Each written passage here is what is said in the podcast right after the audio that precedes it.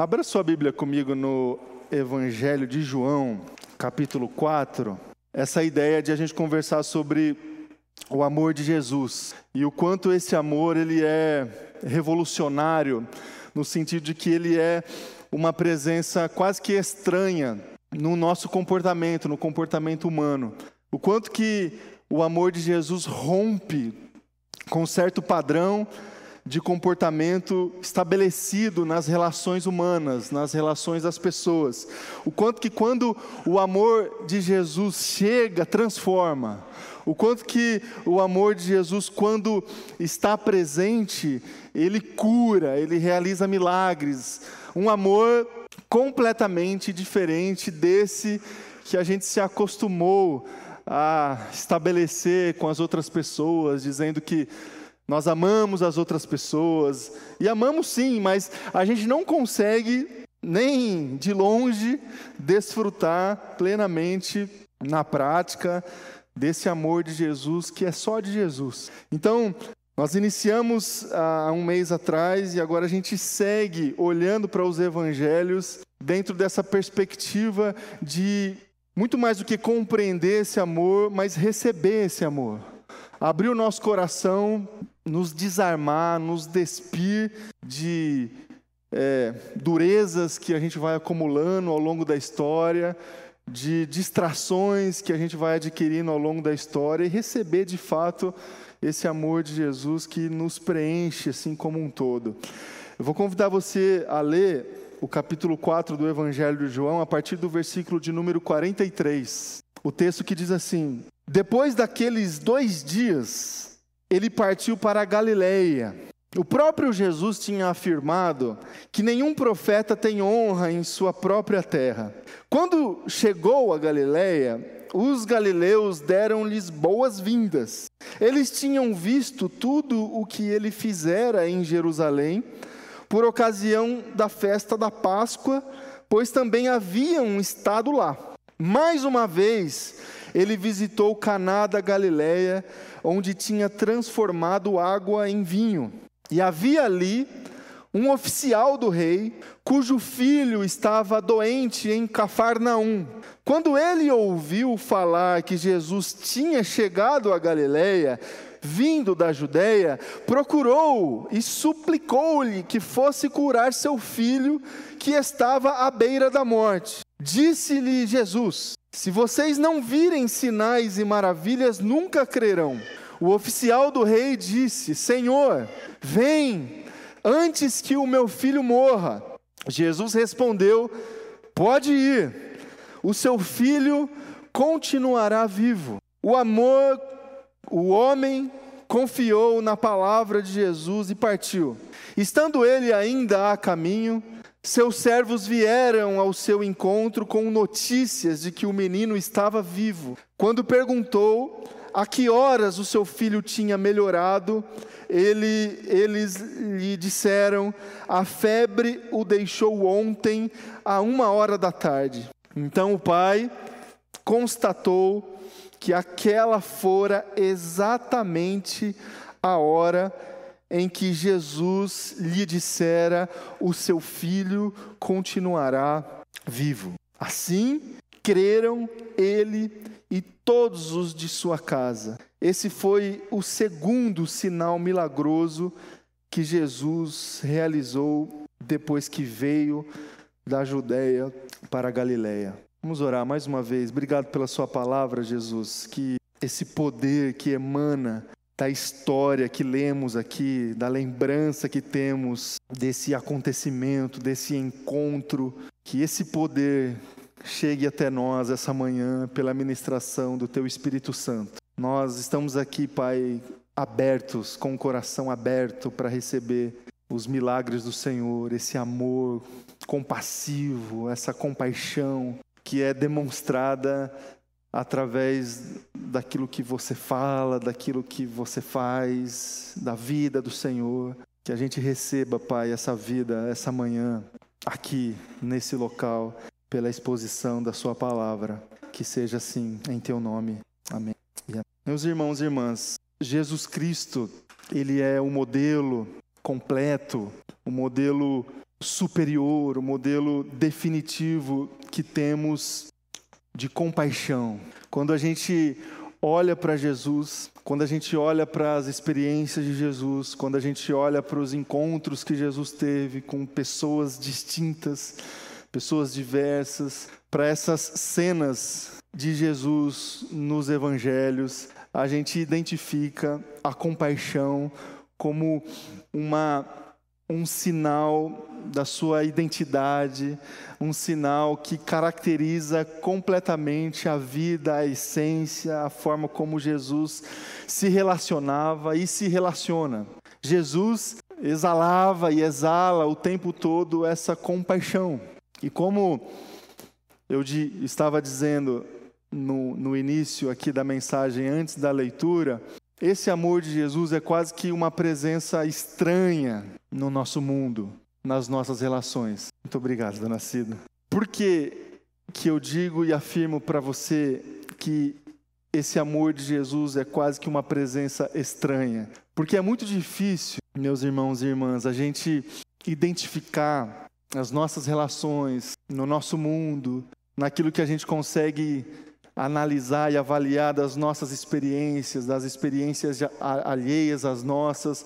É muito complicado, é muito raro a gente identificar essas demonstrações da compaixão que pode, ao menos, se parecer com a compaixão que a gente encontra na pessoa e no comportamento de Jesus. Aliás, o que é comum na nossa vida, no nosso meio, no nosso mundo, é a gente identificar exatamente comportamentos contrários a essa compaixão de Jesus. Nós vivemos num mundo, eu digo a vocês que durante toda a história, mas o mundo que a gente vive está aqui hoje, 2022, as relações que a gente conduz estão aqui hoje.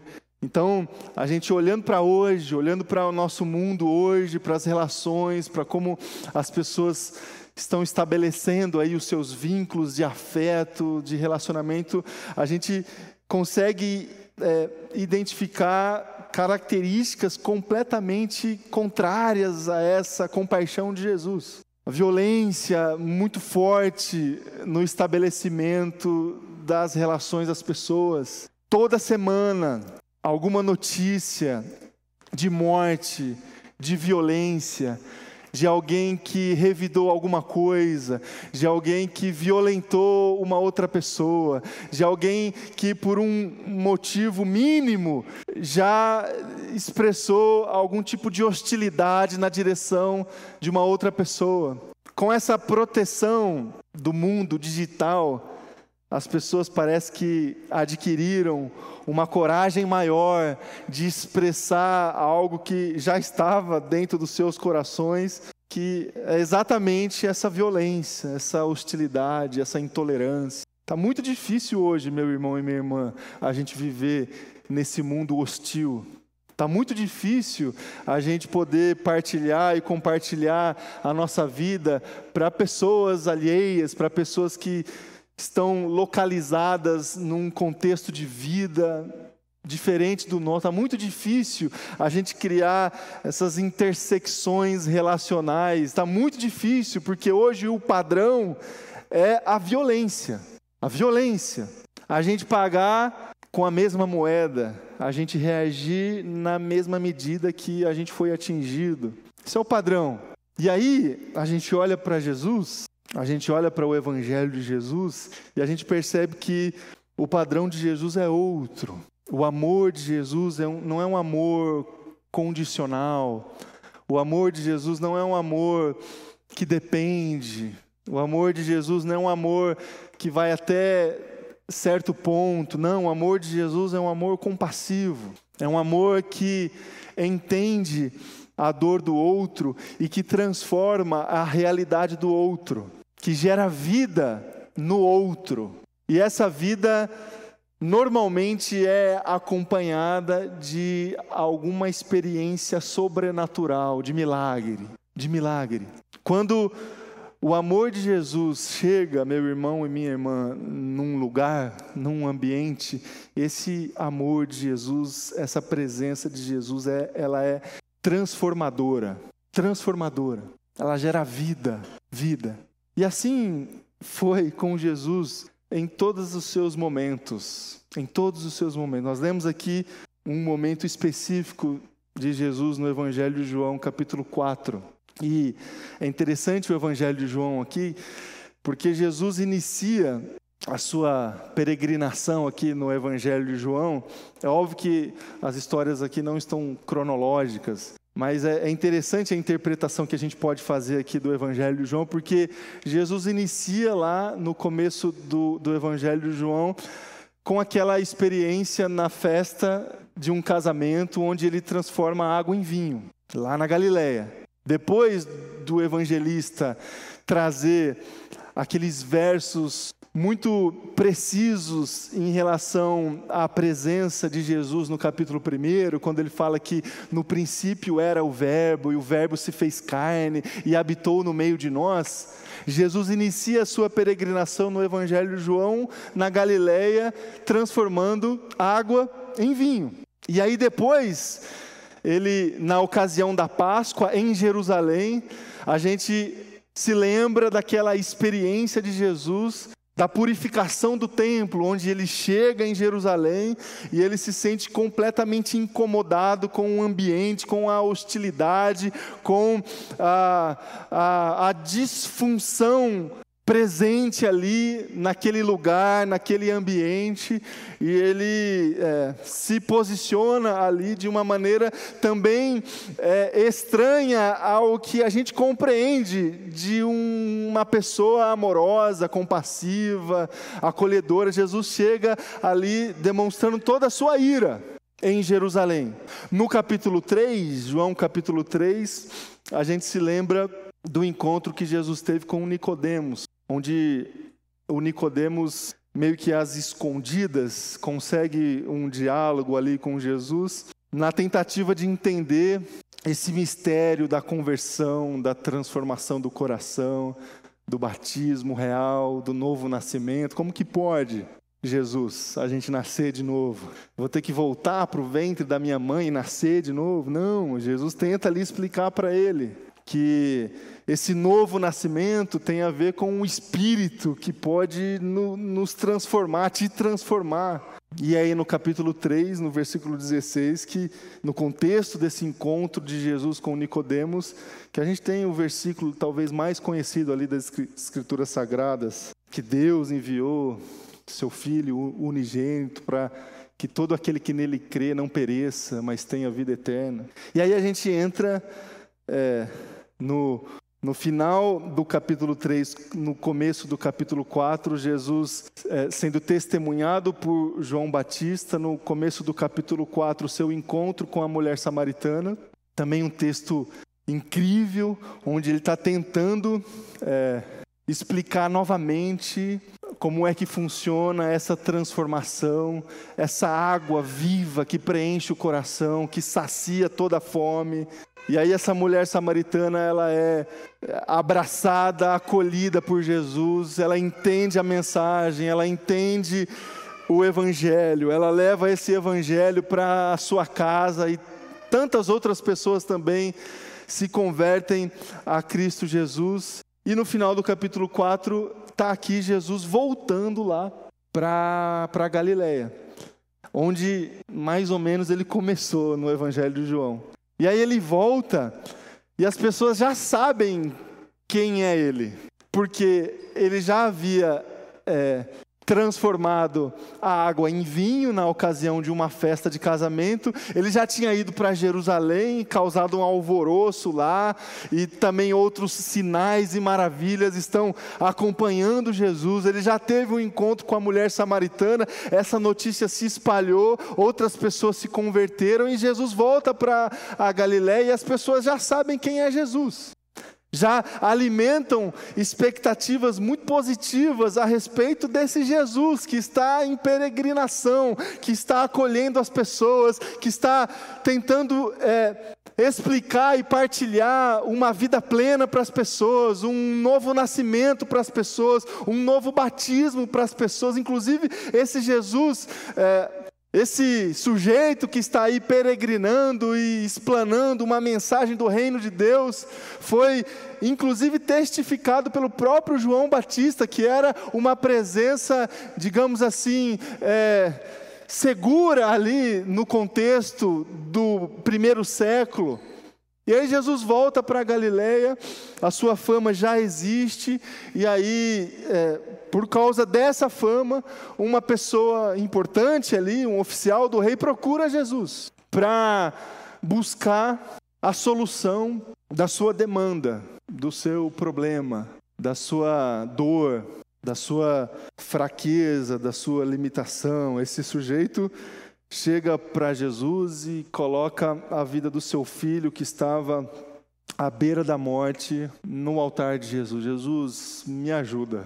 É, me ajuda porque o meu filho está à beira da morte. Irmão, irmã, é, principalmente você que é pai e mãe, você certamente pode compreender um pouco essa dor desse homem aqui. A dor de um pai que está buscando alguma saída, alguma resposta, algum, alguma alternativa para a vida do seu filho. E quando é assim, é, a gente vai, o pai e a mãe, a gente busca, a gente procura qualquer alternativa. E esse sujeito buscou em Jesus a alternativa. E aí Jesus, ele de uma maneira peculiar também, ele acolhe é, esse oficial é, de um jeito que para nós pode ser um jeito assim até um tanto pragmático. É, não tem muita não tem muita demonstração afetiva aqui, né? Vem cá, meu filho, o que está acontecendo? Mas Jesus acolhe, acolhe porque certamente entende a dor, entendeu a dor daquele pai e, e respondeu a dor daquele pai.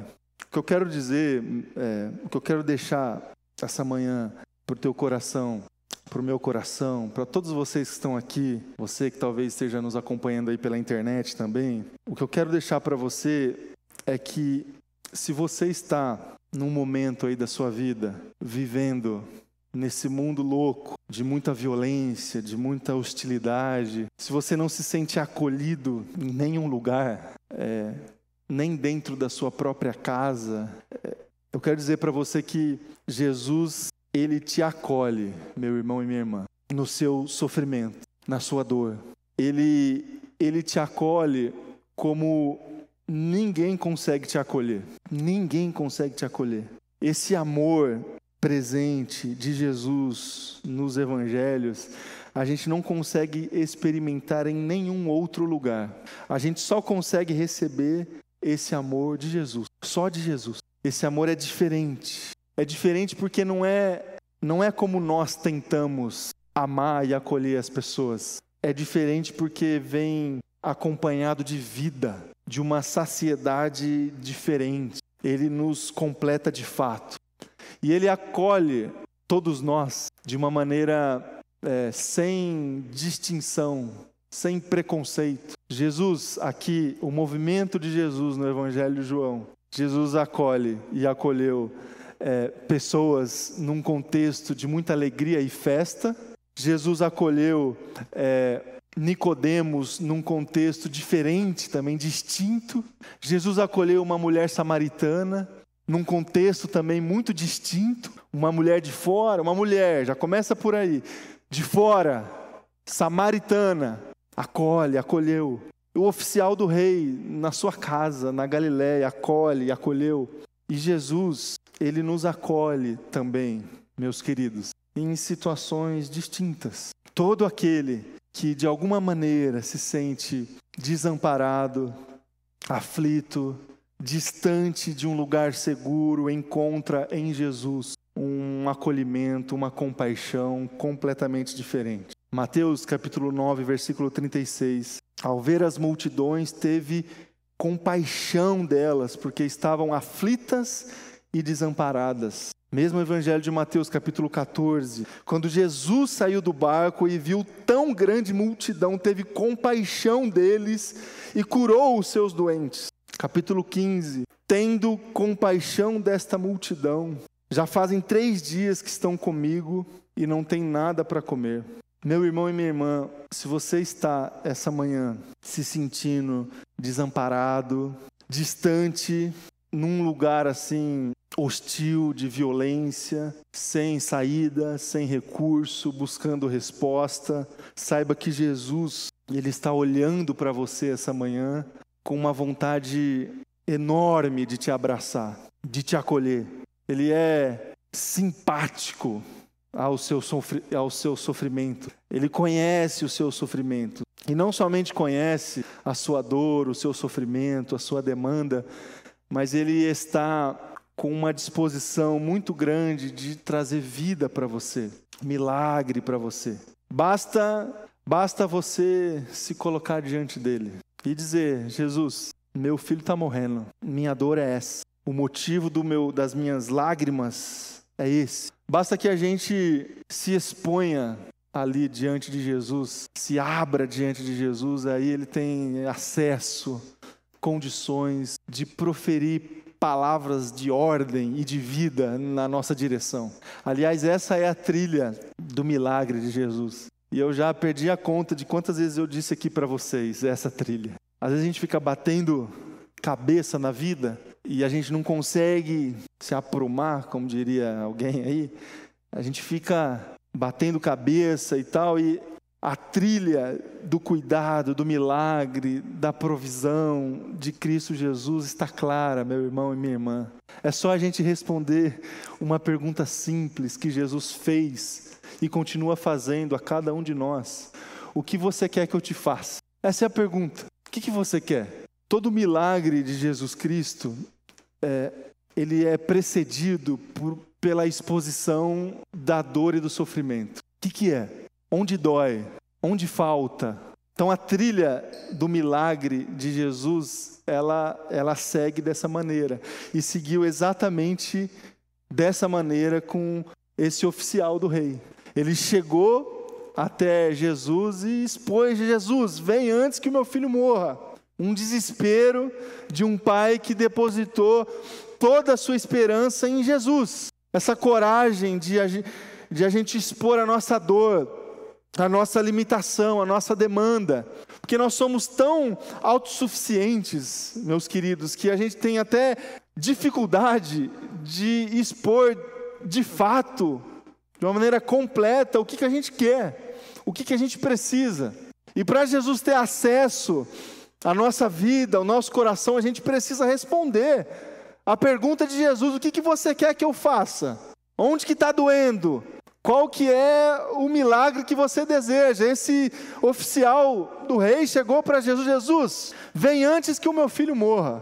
A gente precisa dessa coragem, meus queridos, para receber esse acolhimento que, que, que gera vida em nós. Essa coragem de colocar diante de Jesus a situação da nossa vida.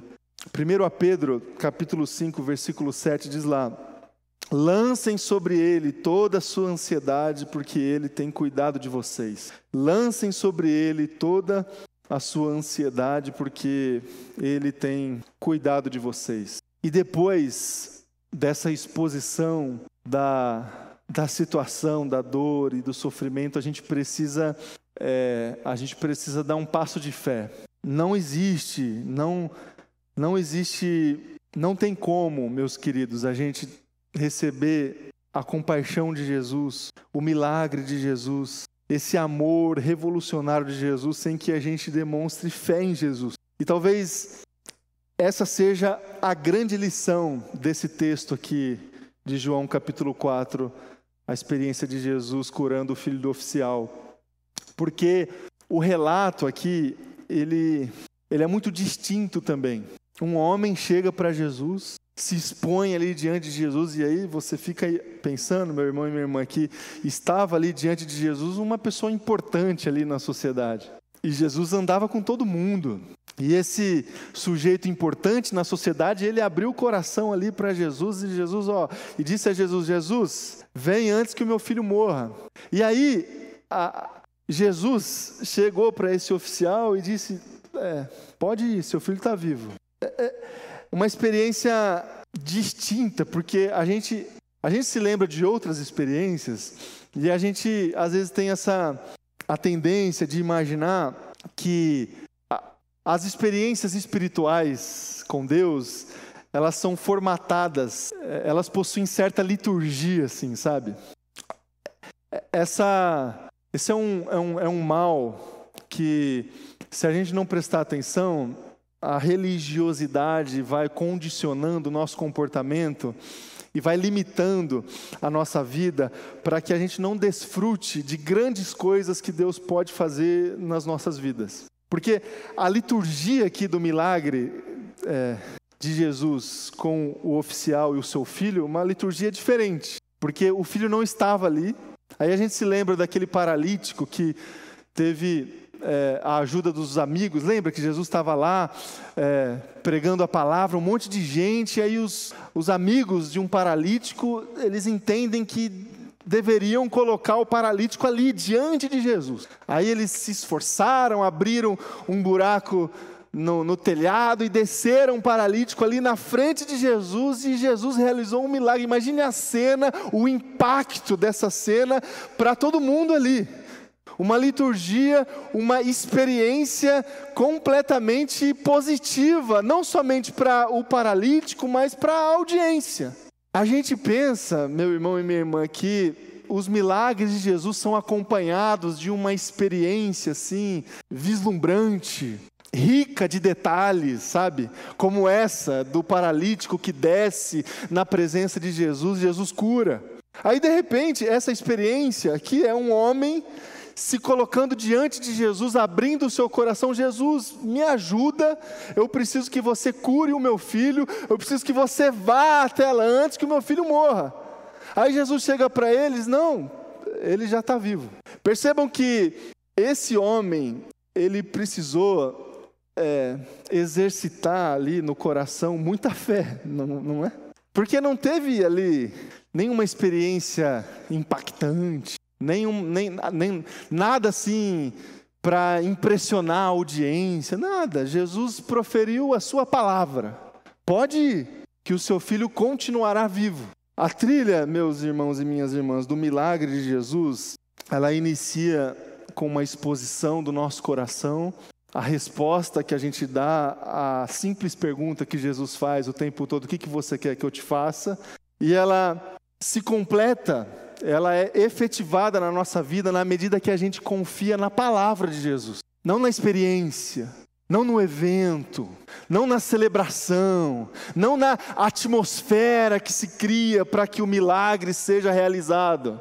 Não, o milagre é realizado na nossa vida, vindo de Jesus, pela palavra de Jesus. Lembra o começo do Evangelho de João? Jesus Cristo é a palavra. O Verbo se fez carne e habitou no meio de nós. O que tem poder é a palavra de Jesus, não é a atmosfera, não é o ambiente, não é o nível de iluminação do lugar, não é, não, não, não é a liturgia, não é o formato, não. O que realiza milagre em Jesus é a Sua palavra.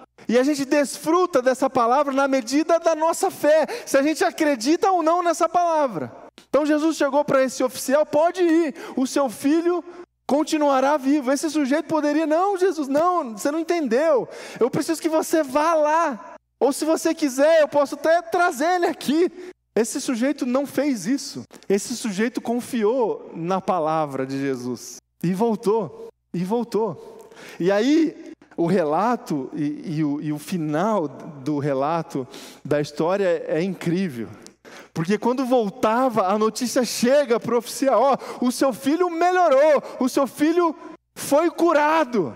Que hora que isso aconteceu? Ah, aconteceu uma hora da tarde. E aí, aí a, a experiência, o impacto, a, a, grandiosidade de Jesus vem sem que ele estivesse presente, inclusive. Olha, ele voltou à vida exatamente no mesmo horário, no mesmo instante que Jesus proferiu a sua palavra.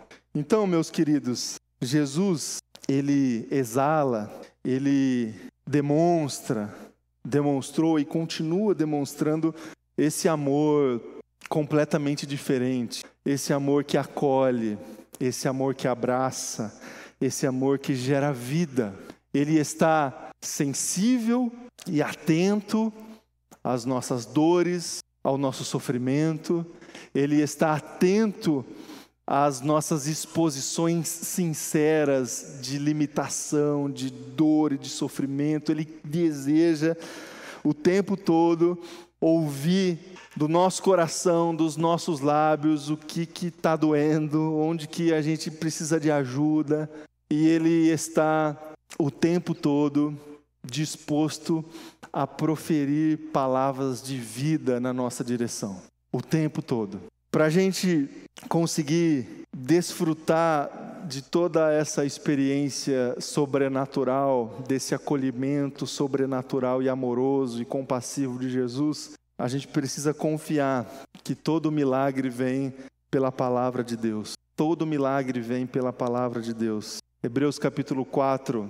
versículo 12: Pois a palavra de Deus é viva, eficaz, mais afiada que qualquer espada de dois gumes, ela penetra até o ponto de dividir alma e espírito, juntas e medulas, e julga os pensamentos e as intenções do coração. Jesus disse, inclusive nesse texto que lemos aqui do capítulo 4 de João: Se vocês não virem sinais e maravilhas, nunca crerão. Finaliza o capítulo 4 dizendo: Assim creram ele, o oficial, e todos de sua casa. Essa trilha da compaixão de Jesus, que é acompanhada do sobrenatural de Jesus, gera vida e transformação na vida das pessoas. Que a gente se abra, meus queridos, para receber esse amor de Jesus. Eu não sei como é que está aí a tua vida,